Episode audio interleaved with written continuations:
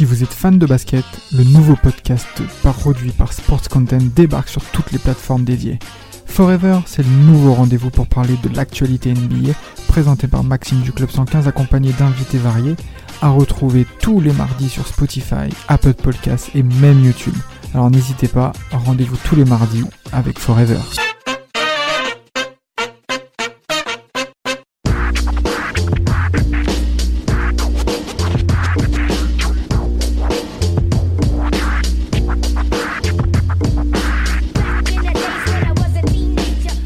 Vous dis Academy, High School, The Big Ticket, grande taille, teint sombre, bois noir, mince, joueur des années 2000, on pense direct à un seul homme, Kevin Garnett. Kevin Garnett.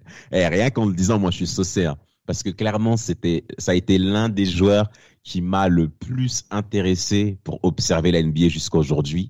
Et concrètement, ce mec m'a clairement marqué. Alors, vos premiers mots, les gars, parce que là, vous avez intérêt à sortir du lourd. Je vous écoute. Ah, Kevin euh. Garnett, moi, le truc qui me fait penser direct à lui, c'est euh, le. Je sais pas si tu te rappelles le poster qu'il met sur Tim Duncan. C'était, alors, je sais plus quelle année exactement, mais euh, voilà, ces joueurs énergiques, explosifs, c'est voilà, c'est ce qu'il définit. Ah, tu me régales.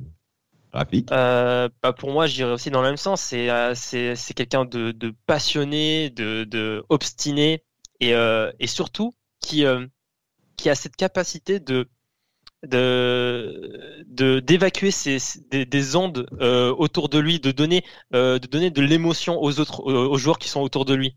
C'est ça que je retiens de, de, de, Garnett. Exact, exact. Kevin Garnett, exact. Ben, en plus, ben, petite anecdote mentionné par un joueur NBA qui ont affronté Kevin Garnett fin années 90 pour eux qui arrivaient à leur retraite et Kevin Garnett bien sûr qui commençait euh, l'élan de sa carrière hein, en 95 hein, comme on le sait bien par le Timberwolves de Minnesota. C'était Charles Barkley qui parlait de ça et il disait l'un des joueurs que j'ai détesté le plus affronter euh, au, poste 4 autant au poste d'ailier, c'était Kevin Garnett. Pourquoi? Parce que ce mec, il abordait chaque match comme un game comme un game 7, comme un game 7. Match décisif tout le temps, intensité tout le temps.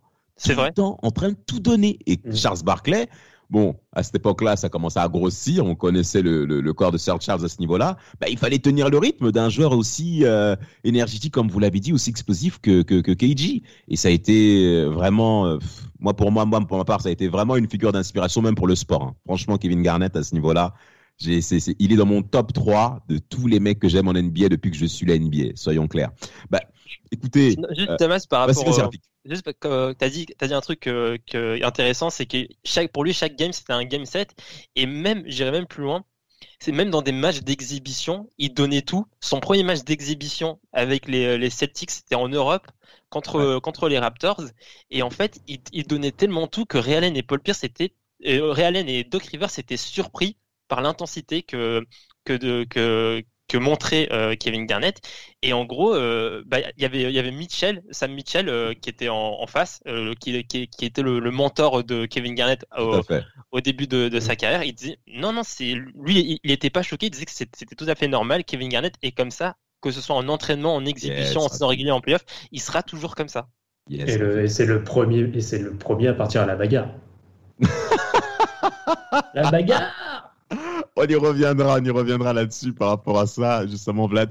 Bah, Parle-nous un peu des, premières années Kevin Garnett avant qu'on entre dans le vif du sujet sur, euh, sur 2003-2004. Euh, Vas-y, mon gars.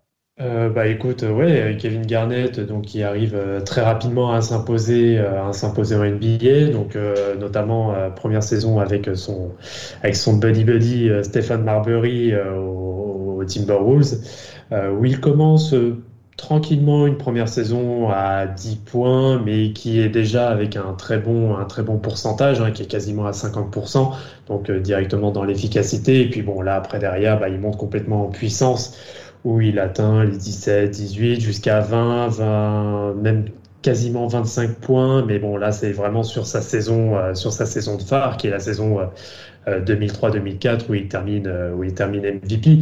Après, juste pour très rapidement euh, quand même remettre le contexte sur la globalité de la, de la carrière de Kevin Garnett, Hall of Famer, 15 fois All-Star, champion 2007-2008, 12 fois All Defensive, ah ouais. MVP du All-Star Game 2002-2003, MVP saison 2003-2004, 9 fois All NBA, Euh, il a été même All-Rookie et défenseur de l'année 2007-2008. Ouais, on a un gros bonhomme là qu'on doit décrire là-dessus. moi, je dirais, bah, déjà, première année, il faut, il faut quand même mentionner, drafté en tant que lycéen. Hein.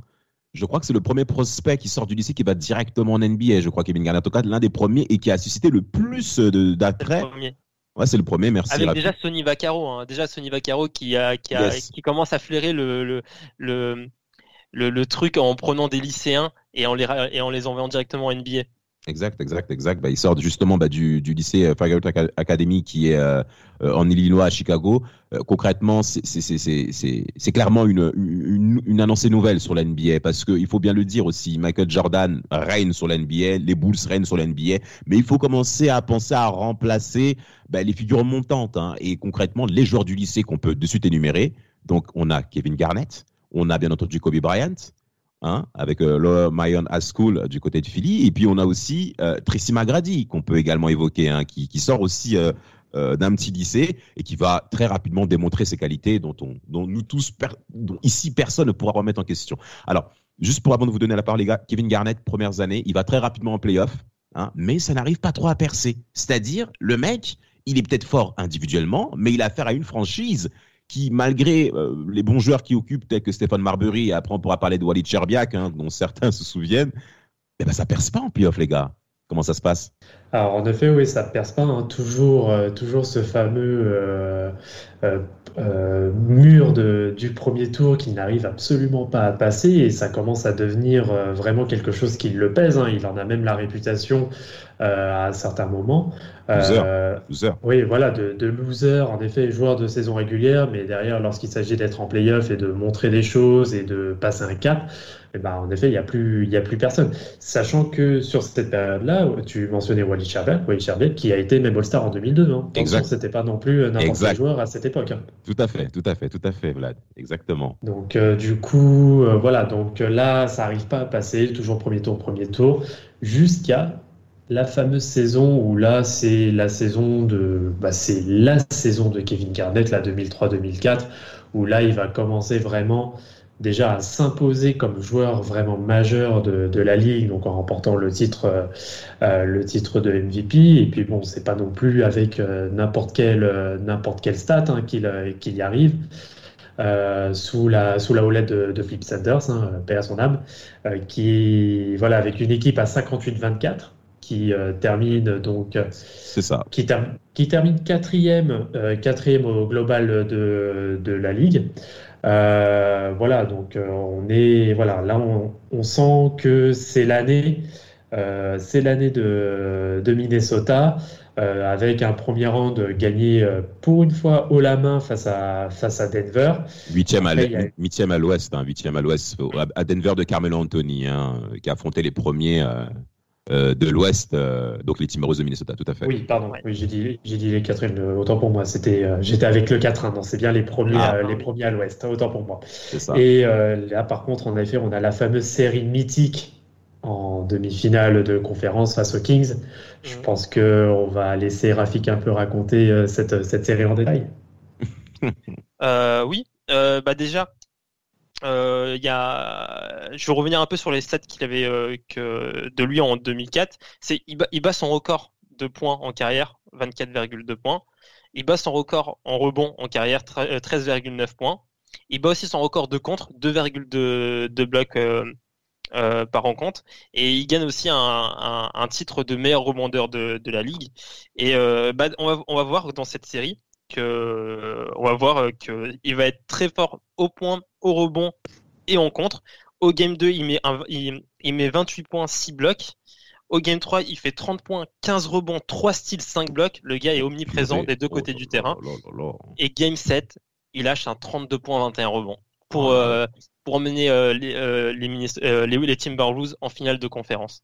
Si je peux un peu globaliser euh, la saison 2003-2004, euh, juste en premier abord, euh, Kevin Garnett, il a affaire déjà sur le poste 4 hein, à de sacrés éléments en NBA, hein, notamment à l'Ouest, hein, si on peut les énumérer ensemble. On a Tim Duncan, qui est bien entendu le joueur majeur aujourd'hui au poste, en tout cas à cette époque, au poste 4 dans la ligue, d'accord, qui était donc aussi une concurrence à Kevin Garnett, parce que les deux se sont affrontés 55 fois en carrière, où on a eu affaire des fois à des duels assez épiques, mais les Spurs ont toujours été plus forts dans la globalité toute manière que les T-Wolves. Il suffit de voir hein, la saison 99, ils se sont affrontés en tour de playoff, hein, gagnés 3-1 par les Spurs, et en 2001 également, premier tour. Donc les Spurs sont supérieurs aux T-Wolves, et surtout Tim Duncan, euh, notamment de la saison 2002-2003, gagne un deuxième titre d'MVP, et c'est Kevin Garnett qui termine deuxième au classement.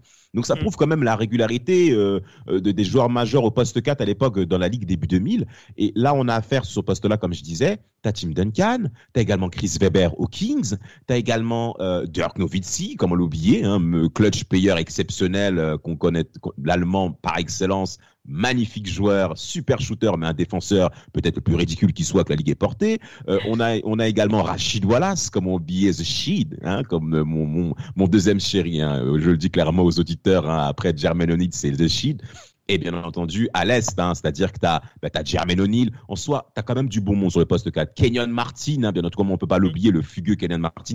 En gros, sur le poste 4, ça rigole pas. C'est-à-dire il faut que tu sois prêt tous les soirs à affronter des gros mecs. Et au cours de cette saison 2003-2004, tu sens que Kevin Garnett, il a quelque chose à prouver. Avant de parler des playoffs, les gars, faudrait qu'on parle quand même de l'été 2003. Parce que l'été 2003, pardon, on a affaire à des trades très importants de la part des Wolves où tu as Sam Cassell, Hein, qui vient des Bucks, ça, euh, Terrell Brandon qui fait le chemin inverse avec Anthony Piller, je crois, ou Joe Smith, peu importe, euh, des joueurs mineurs hein, qui ont causé des problèmes, notamment par rapport à Joe Smith hein, et son transfert. Et donc, tu as l'arrivée de Sam Cassell qui vient justement euh, aux Wolves, et bien entendu, un mois plus tard, la Trell Sprewell, The Spree, la bagarre avec PJ Carlesimo et l'étranglement, Vlad. Pour rebondir là-dessus. Ah non, mais ça c'était ça c'était mythique ce, ce moment-là et puis oui, non, bah, on connaît très bien le, on connaît très bien le passif, on va dire un peu sulfureux de euh, de, de Sprewell, et puis euh, c'est en continuité avec son euh, son aventure à son aventure à New York. Euh, qui, qui, a été bon. Hein. Il, a, il, a, il a réussi à remettre, euh, à, en tout cas à assurer euh, le, le, brillant passif des, des Knicks des années 90 en les amenant même en finale en 99 face aux Spurs.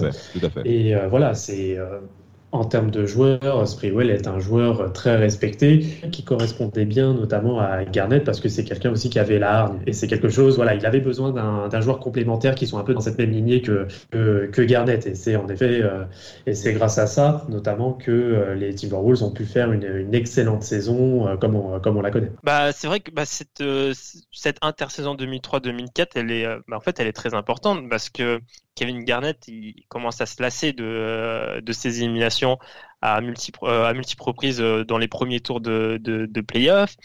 Ils sont pas très bien. Enfin, le supporting cast, il le juste pas très, très bon pour, pour pouvoir accéder à des, à, au final NBA. Et du coup, en plus, mais d'ailleurs, il y avait Sean C. Billups avec lui, mais c'était pas le Billups de Détroit. C'était pas le Billups aussi fort qu'on a connu à, à Détroit. Il y avait Terrell Brandon aussi dans l'équipe, euh, bah, Wally euh, Sherbiak. Oui. Il y avait il y avait Sam Mitchell qui euh, qui, euh, qui était euh, qui était là. Non, je crois que Sam Mitchell il était il c'était le, le, le, head coach à ce moment-là.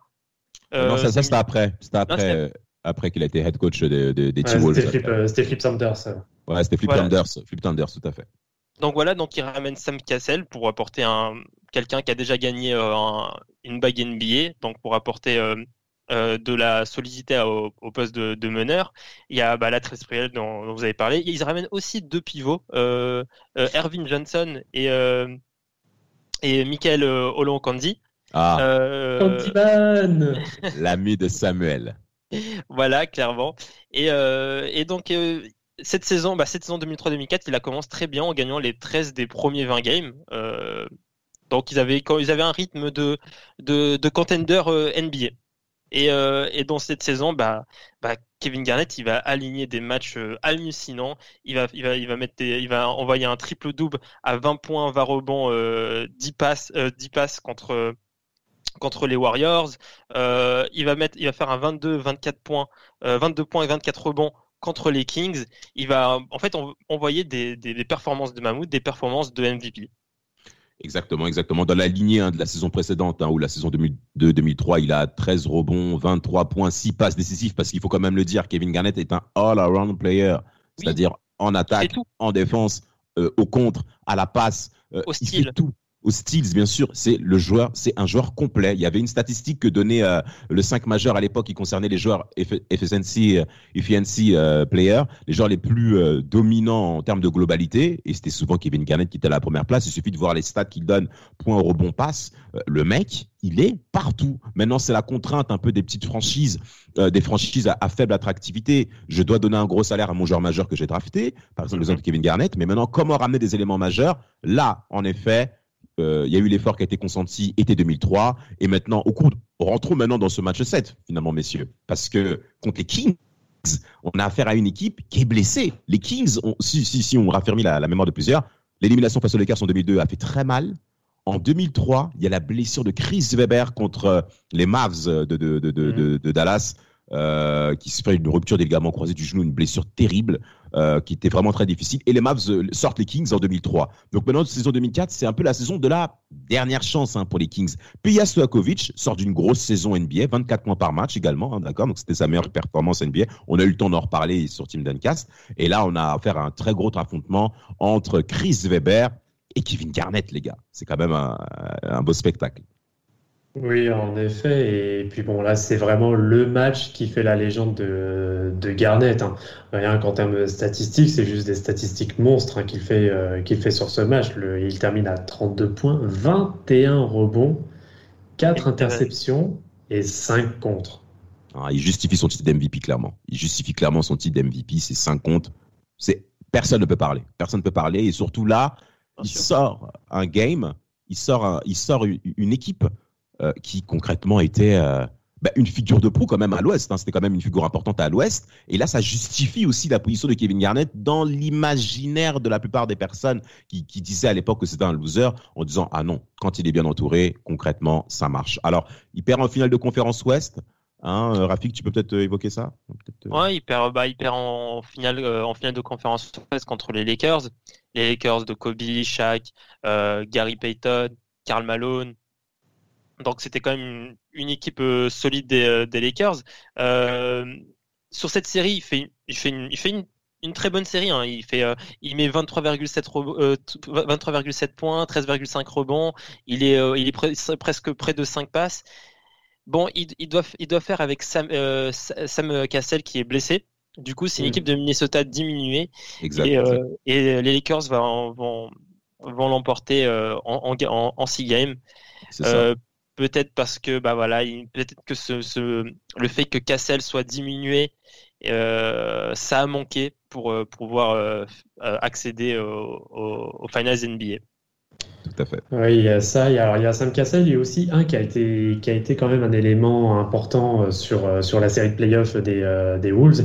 C'est Troy Hudson, qui a été très très bon et qui lui aussi est, est embêté par des pépins physiques. Et voilà, logiquement, on va dire que la logique est respectée et que les Lakers avec leur armada, voilà, passe en six matchs face aux, euh, face aux Wolves. Mais bon, c'est malheureusement le, le, bémol, mais qui, euh, qui conclut euh, voilà, une saison quasi parfaite de, de Garnett. Exact, exact, les gars. On peut rapidement ensuite bifurquer sur les trois prochaines saisons où là, concrètement, ça va être le, le désert pour Kevin Garnett lors de la saison 2004-2005, où concrètement, il rate les playoffs pour la première fois de sa carrière depuis sa saison rookie. Euh, Kevin Garnett va concrètement euh, pleurer. Hein. Il va avoir les larmes aux yeux hein, dans les vestiaires après la saison euh, ratée au cours de la saison 2004-2005, où concrètement, la Trail passe à côté. Hein, en termes de stats, il y a une vraie chute en termes de performance, également pour le cas de Sam Cassell, et ce qui entraîne bah, le départ de ces deux joueurs pour la saison 2005-2006. Et en gros, Kevin Garnett continue à avoir ses stats au cours de, de, ces deux dernières, de ces trois dernières saisons où concrètement il y aura des propositions de transfert. Mais Kevin Garnett refuse de partir. C'est pas c'est un joueur, on peut le dire. Il est loyal.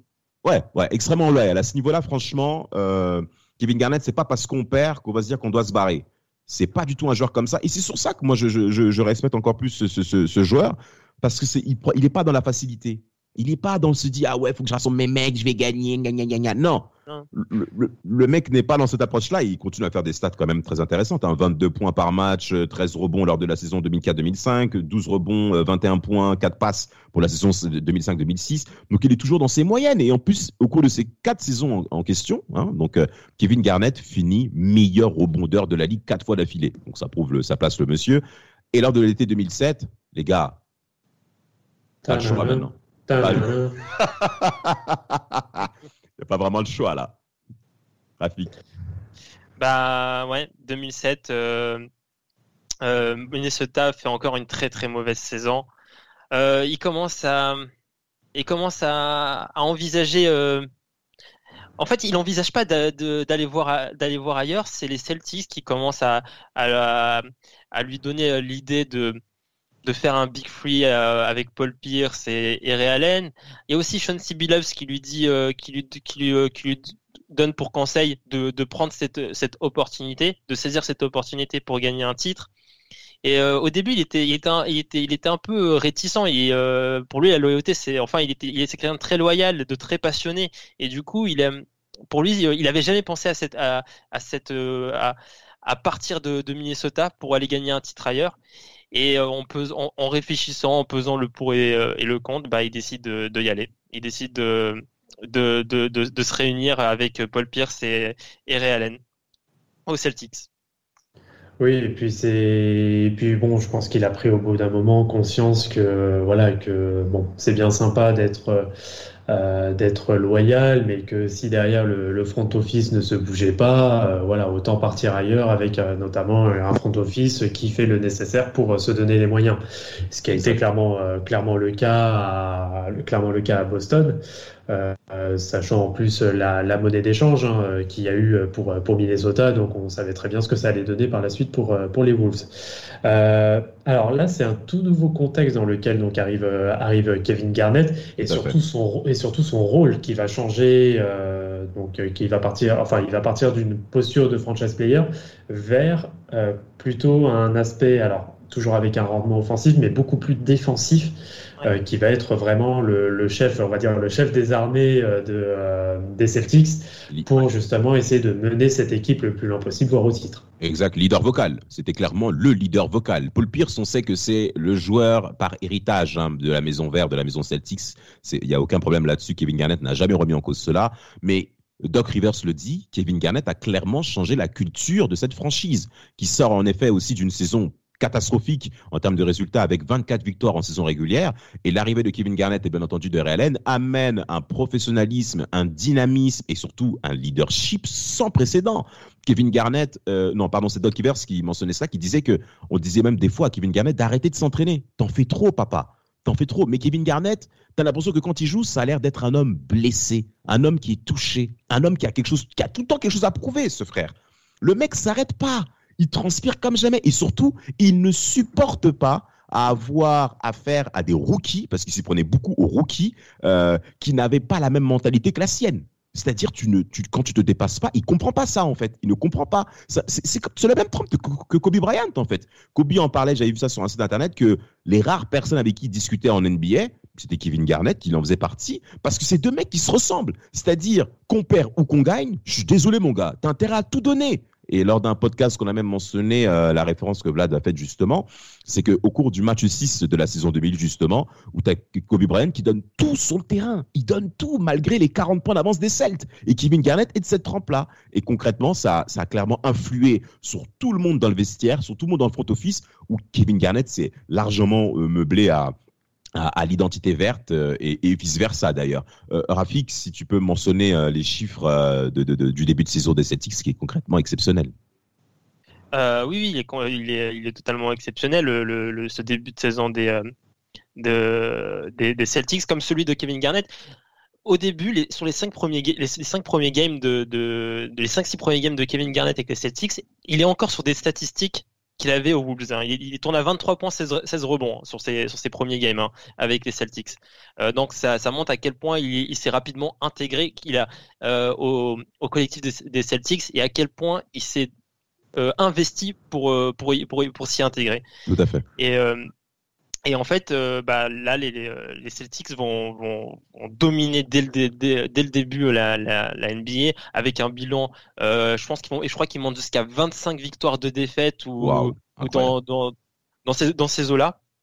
Gros, gros, vraiment gros début de saison des Celtics et, euh, et KG est là pour apporter bah, tout ce leadership euh, émotionnel, euh, énergique, euh, défensif euh, à aux Celtics et on sent qu'il s'y plaît dans ce rôle-là. En fait, ce rôle-là lui va très très bien, ce, ce, leadership-là.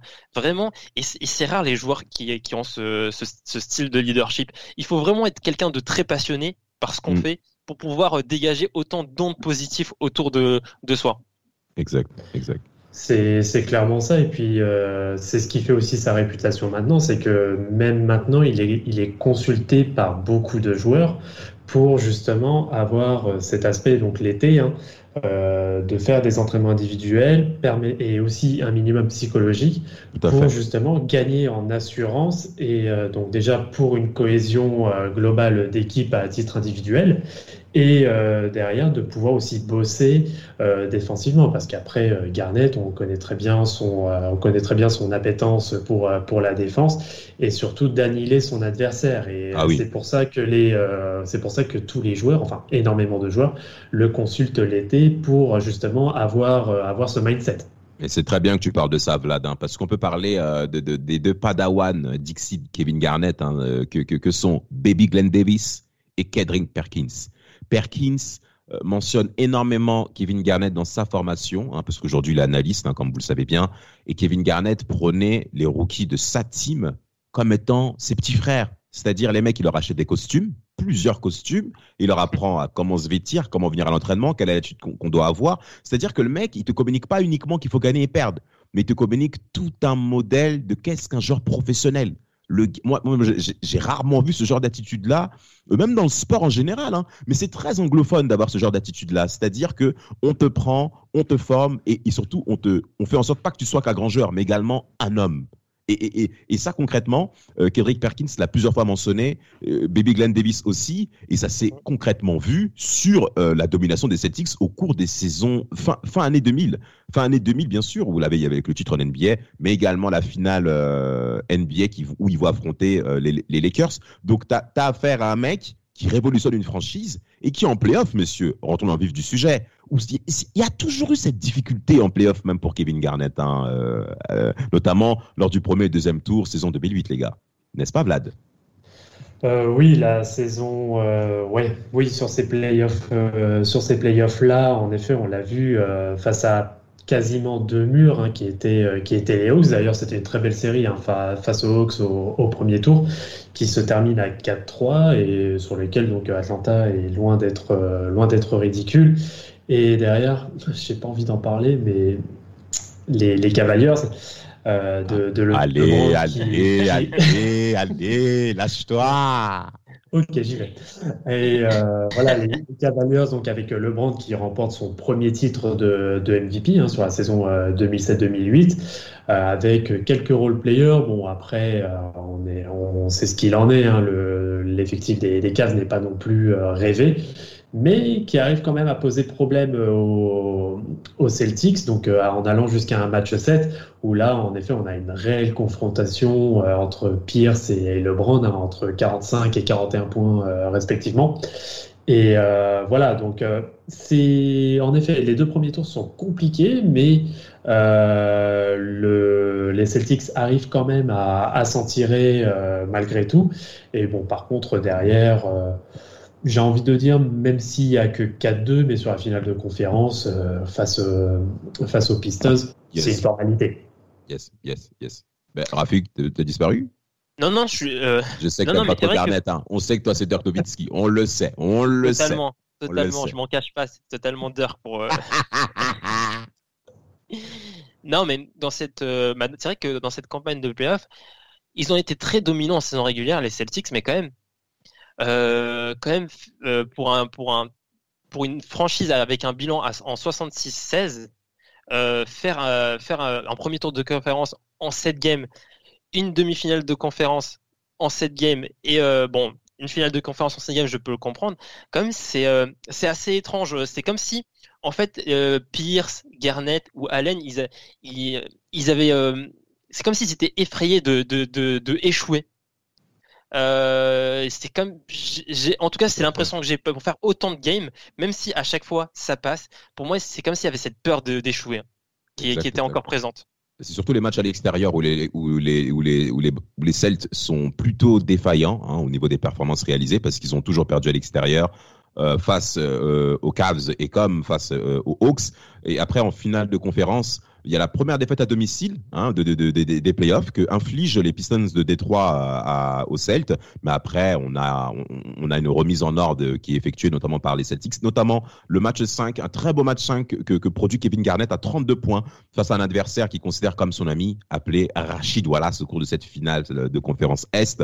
Ensuite, en finale NBA, euh, euh, ils, affrontent les, Lakers, hein, d'accord, de, Kobe Bryant, et, les Celts vont très très très très bien défendre. Il faut quand même dire que Kevin Garnett a, gagné un trophée au cours de cette saison 2008, qui est de meilleur défenseur de la ligue. La joie qu'a eu Kevin Garnett au cours de ce trophée était telle que c'est comme si considéré comme, comme étant un titre d'MVP. Alors, euh, comme Vlad l'a dit au tout début de l'épisode, Kevin Garnett, c'est 12 fois All Defensive Teams NBA. Donc, le mec, euh, c'est un, joueur très régulier. Maintenant, c'est un des meilleurs joueurs défensifs de l'histoire. On va pas, on va pas, on va pas aller, on va pas aller plus loin.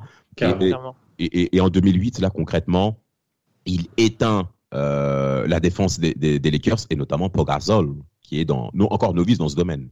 Oui, Pogazol n'était même pas, n'était pas prêt à l'intensité euh, d'une finale NBA et, Kevin Garnett, il l'a réglé. juste sur l'intensité, il l'a réglé.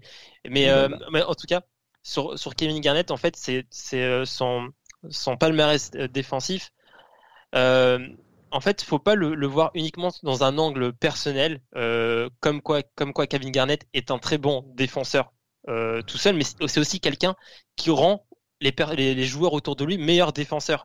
Et avec, au Celtics, bah, il y a Perkins. On a vraiment, au bout d'un moment, on a Perkins, c'était un très très bon défenseur. Et après, on a vu Perkins sans, sans Garnett, c'était pas la même chose. C'est compliqué. Pierce et, Allen et Rondo pouvaient mieux défendre sur, leur, sur leurs extérieurs grâce à la présence de Kevin Garnett derrière. Parce que quand tu sais qu'il y a Kevin Garnett derrière toi, bah, tu peux défendre plus, euh, plus, plus agressivement. Si tu te fais passer, tu sais qu'il y a Kevin Garnett qui sera derrière. Du coup, ça, ça te permet d'être plus agressif. Et vraiment, il a.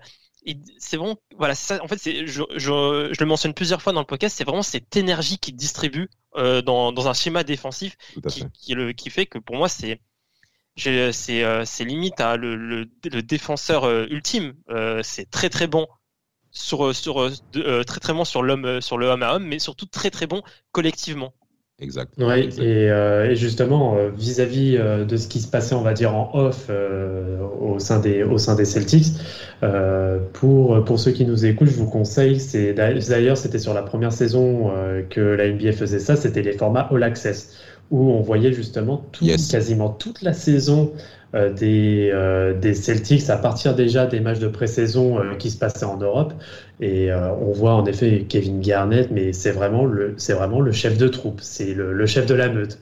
Et il est là en effet pour, et ça se voit tout le long de la, de la saison, il est là pour transcender ses gars. En fait, c'est vraiment le leader le leader coach vocal en fait. Tout le temps, tout le temps. Le mec parle tout le temps. Alors la saison 2004, il y avait un joueur qui était complémentaire à Kevin Garnett en termes de leader vocal, c'était Sam Cassell. C'est de là parler tout le temps, tout le temps. Incroyable. Jusqu'au point à ce que la saison 2007-2008, Sam Cassell rejoint les Celtes euh, pour le titre hein, qu'on connaît tous en 2008 et il s'est reparti. Ça parle, ça parle, ça travaille, ça parle, ça engueule, ça crie tout le temps les mecs. Et Paul Pierce a, même suivi le tempo. C'est-à-dire que Paul Pierce n'était pas forcément quelqu'un qu'on pensait un peu euh, hargneux, qui était capable de faire face, qui était capable de, rentrer dans la tête de ses adversaires. Et ben là maintenant Paul Pierce, on voit aussi dans ce visage-là, oui, commence à son tour à être là maintenant, à ouvrir sa gueule. Disons les mots clairement. Hein, on n'est plus des enfants ici, mes gars. Hein. En plus, c'est un podcast qui remonte à notre enfance, donc ça doit concerner les personnes 20-30 ans. On est d'accord? Et ben là, et ben on est dedans. Il y a dernière anecdote avant que je laisse la parole, les gars. Kevin Garnett, il est à la maison avec. Euh, il est chez lui avec un autre joueur NBA, je sais plus c'est qui, je crois. Je crois que c'était purée de patate, ça m'échappe. Enfin bref, peu importe. Le mec, il voit un comportement délétère à la télé euh, de joueurs NBA qui pètent, qui, qui, qui, parlent mal des anciens, parce que Kevin Garnett a un très grand respect sur les anciens. Il était tellement énervé de voir ça à la télé. Kevin Garnett, il prend un coup de poing et il frappe dans le mur de chez lui, quoi. Le mec, tu as l'impression il joue un rôle, mais il est vraiment dedans, c'est-à-dire il, a tapé parce qu'il a vu un jeune joueur NBA en train d'insulter un ancien, il prend son point et bim, il tape contre, coup de tête et coup de poing les gars. Wow. non mais c'est vrai que comme il est il est très émotionnel et très passionné bah il a il a ce genre de réaction mais il a aussi le il peut aussi dire des des choses euh, je vais pas dire stupides mais voilà il, comme au bout d'un moment il avait dit que Ton Maker allait devenir allait, être MVP euh, ah. en NBA c'est en fait des ah. fois c'est que des fois il parle trop en fait c'est c'est j'aime bien les, les, les personnes qui sont émotionnelles passionnées comme Kevin Garnett mais c'est que des fois j'ai l'impression qu'il n'arrive pas à contenir cette émotion et cette passion qu'il a ah, je suis d'accord avec toi. Je suis d'accord avec toi. Je pense que ça peut-être lui. Vas-y, vas-y, vas-y, Rafik. Et du coup, bah voilà, du coup, bah c'est, euh, il, il, arrive à, avoir ce genre de discours euh, parce que vraiment, pour, pour dire que Tony Maker euh, va être un jour MVP, bah il faut, il faut le faire. Hein. Il faut, tu peux en parler. Hein. Vlad. Ah, mais Tony Maker, il est, il est. Bah, moi, en tout cas, je l'ai, vu beaucoup jouer aux Bucks. Il c'est juste, en fait, il a physiquement, il a un physique incroyable, mais mais c'est compliqué le basket. Hein. Même, ça, même, là, tu sais pas trop quoi dire. là. non, mais bien sûr. Le mec, il est, en fait, il est grand, il a une énorme envergure, mais tu sais pas, il, en fait, tu sais pas, il sert à quoi. Tu... on, ne va pas s'attarder sur Maker, mais. c'est peut-être pas une bonne idée. C'est peut-être pas une bonne idée, mais, mais, mais en ce qui se passe, en tout cas par rapport à Kevin Garnett, c'est vrai qu'il y a cette intensité qui est évidente, mais pour réaliser autant de saisons avec une telle régularité, c'est que le mec, il a un plan de jeu il a véritablement un plan de jeu dans la tête, c'est-à-dire qu'il y a un niveau de concentration qui est là et qui, je pense, s'est développé au cours de toute sa carrière. En playoff, à mon avis, ça a dû lui causer défaillance, bien que c'est vrai, il avait un effectif moribond, une équipe très moyenne, pour ne pas dire on va s'arrêter sur le mot moyen, parce qu'ils vont quand même en playoff régulièrement. Mais je pense qu'en playoff, notamment la différence de, de, Team Duncan, ça a dû lui causer du tort, parce que euh, en termes de gestion émotionnelle, c'est peut-être ça aussi qui lui a dû euh, l'énerver, parce qu'il y a une anecdote que je vais vous dire, messieurs, Eduardo Narrera, euh, des joueurs des Mavs, hein, justement, hein, lors de la série 2002, hein, que les Mavs euh, sortent les Timberwolves de Minnesota 3-0 face bah, donc à les, Wolves de, Garnett. Et Narera euh, s'est permis de dire, bien sûr, de Dirk Nowitzki, absolument, s'est permis de dire Kevin Garnett, c'est un très grand joueur, mais on pouvait très facilement le faire sortir de son match. Ça veut dire que, en termes de trash talking, on sait que Kevin Garnett, c'est un lourd. Mais au début de sa carrière, notamment 2002, lorsqu'il prenait le leadership chez les Wolves, tu pouvais également le faire sauter dans tous les sens. Et Eduardo Norera a appuyé sur le bon endroit pour faire souffler Garnett. Ça a été moins le cas au fur et à mesure des saisons qui vont suivre, parce qu'il va gagner en maturité. Mais, comme tu as dit, cet aspect émotionnel a dû aussi lui causer du tort en termes de résultats par rapport à Garnett. N'est-ce pas, Vlad? Alors ça, oui, euh, tout à fait. Et puis je pense aussi, et c'est alors ça, c'est un détail qu'on n'a pas qu'on n'a pas précisé, mais euh, ce qui l'a aussi euh, complètement euh, animé jusqu'à jusqu'à la fin de sa carrière, c'est aussi pour son pour son meilleur ami qui était Malik Selim. Yes. Qui, qui, est décédé dans un accident de voiture en mai 2000, qui était justement à la sortie de, du 24e anniversaire de, de Garnett. Et ça, c'est quelque chose qu'il a jamais et qu'il ne, je pense, digérera jamais. Ah, c'est une blessure ouverte à vie.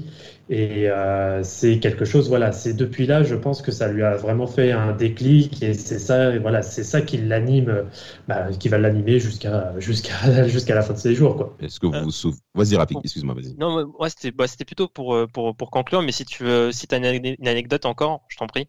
Non, non, non, vas-y, Rafik. Moi, je veux qu'on bah, bah, pour conclure, pour vous, euh, euh, c'est lequel Garnet que vous préférez, celui qui est en 2004 ou celui de 2008 2004, c'est la 2004, c'est la dominance totale en fait. C'est très compliqué de les, euh, de les comparer. Euh, après, oui, on va dire en termes de, euh, en termes de leadership. Ta préférence, hein, oui. ta préférence. Oui, oui. Bah, moi, je préfère 2004 parce que c'est là où il démonte tout, tout simplement. Toi, Damas Moi, je dirais une seule phrase Anything is possible. Hmm. Anything is possible. Est-ce que vous vous souvenez comment il a crié après la finale au match 6 qu'il remporte? hein. Ah, c'est, c'est, c'est, c'est... En plus, c'est sur l'emblème des Celtics. Je sais mm. pas comment font les Américains pour faire rêver les gens, mais en tout cas, à ce niveau-là, concrètement, moi, j'étais devant la télé. Je passais le baccalauréat en plus à Rennes, en Bretagne. Et quand j'ai, non, eh, eh, les gars, le mec, il m'a boosté pour gérer cette histoire de bac après, quoi. Mais en gros, c'était, c'était vraiment impressionnant. Et euh, en gros, euh, moi, je préfère quand même celui de 2004 parce que 2004, le mec, il est. Mais après, c'est pas les mêmes, c'est pas les mêmes rôles. Pas les mêmes. 2004, en termes basketballistiquement parlant, si on peut parler comme ça, nous sommes français, les mecs, c'est trop, c'est trop, c'est trop. Bah, pour moi, ça va être 2008. Mais c'est vrai que le 2004 est peut-être meilleur au basket, mais aussi parce qu'il n'avait pas assez pas, enfin, il avait pas un Paul Pierce ou un Ray Allen qui prenait, qui, qui bouffait, on va dire, la, la, la, les lignes de stats. Mais je préfère celui de 2008 parce que j'ai l'impression qu'on a beaucoup plus d'enseignements à, en tirer.